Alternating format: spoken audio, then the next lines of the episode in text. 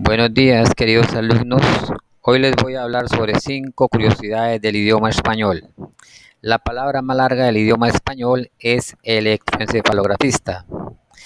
La palabra con más R's es ferrocarrilero, que contiene cinco R's. El vocablo reconocer se lee lo mismo de izquierda a derecha y viceversa. En el término centrifugados, todas las letras son diferentes y ninguna se repite.